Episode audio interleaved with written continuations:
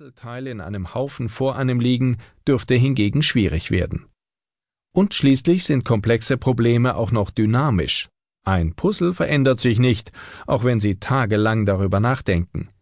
Das Klima allerdings entwickelt sich, während wir über seinen Wandel und die Folgen nachdenken, in tückischer Weise weiter. Die Analyse komplexer Probleme läuft daher immer Gefahr, veraltet zu sein, von den Lösungsvorschlägen ganz abgesehen. Wir haben es also mit einem Defizit an Information zu tun. Das wäre halb so schlimm, hätte man genug Zeit und bewahrte einen kühlen Kopf. Doch die Dynamik macht ruhiges Abwägen gelegentlich schwer.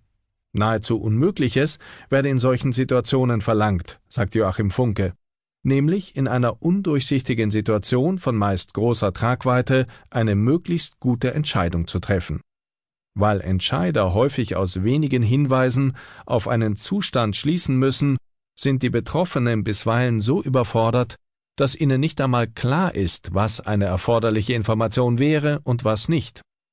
Nicht selten fangen Entscheidungsträger in solchen Situationen an zu raten. Nahezu unlösbar wird ein Problem, wenn Uneinigkeit darüber besteht, was eigentlich das Ziel ist. Und diese Situationen sind gar nicht so selten. Die meisten Menschen sind etwa für eine soziale Politik. Aber was bedeutet das konkret? Einen Mindestlohn? Ein Grundeinkommen oder geringere Löhne für mehr Beschäftigte? Dummerweise schließen sich verschiedene wünschenswerte Ziele häufig gegenseitig aus.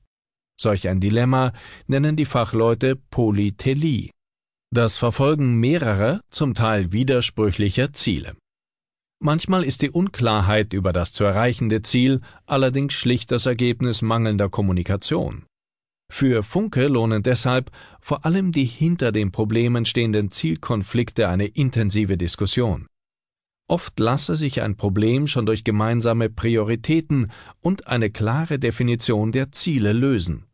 Wenn sich allerdings verschiedene Kompromisse als nicht akzeptabel erweisen, bleiben manche Probleme trotz guter Kommunikation bestehen, sagt er.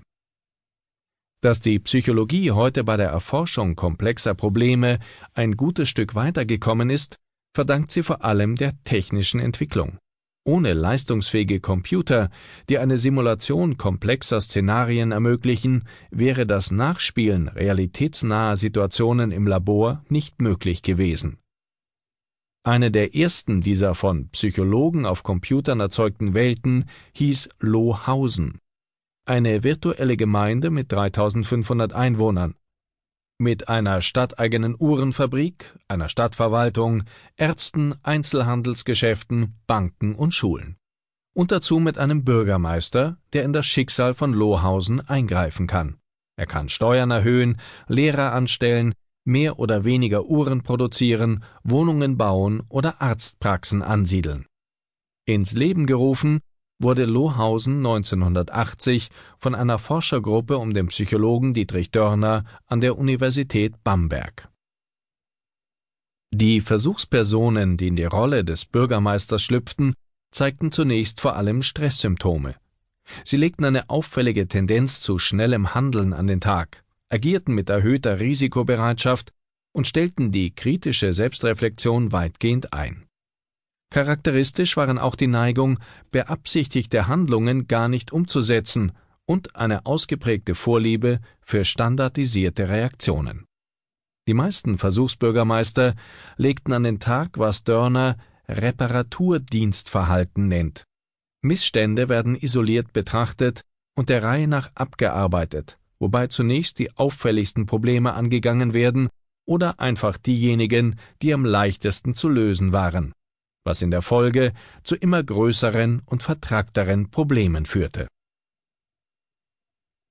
Beim Planen sind Menschen grenzenlose Optimisten und werden aus Schaden selten klug.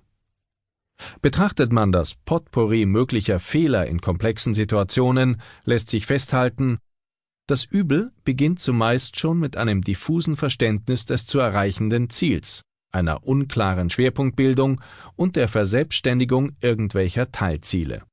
Das Ganze wird dabei vollkommen vergessen. Ein ebenso einleuchtendes wie deprimierendes Beispiel für diese Form aus dem Blick geratener Zieldefinition sind die permanenten Gesundheitsreformen.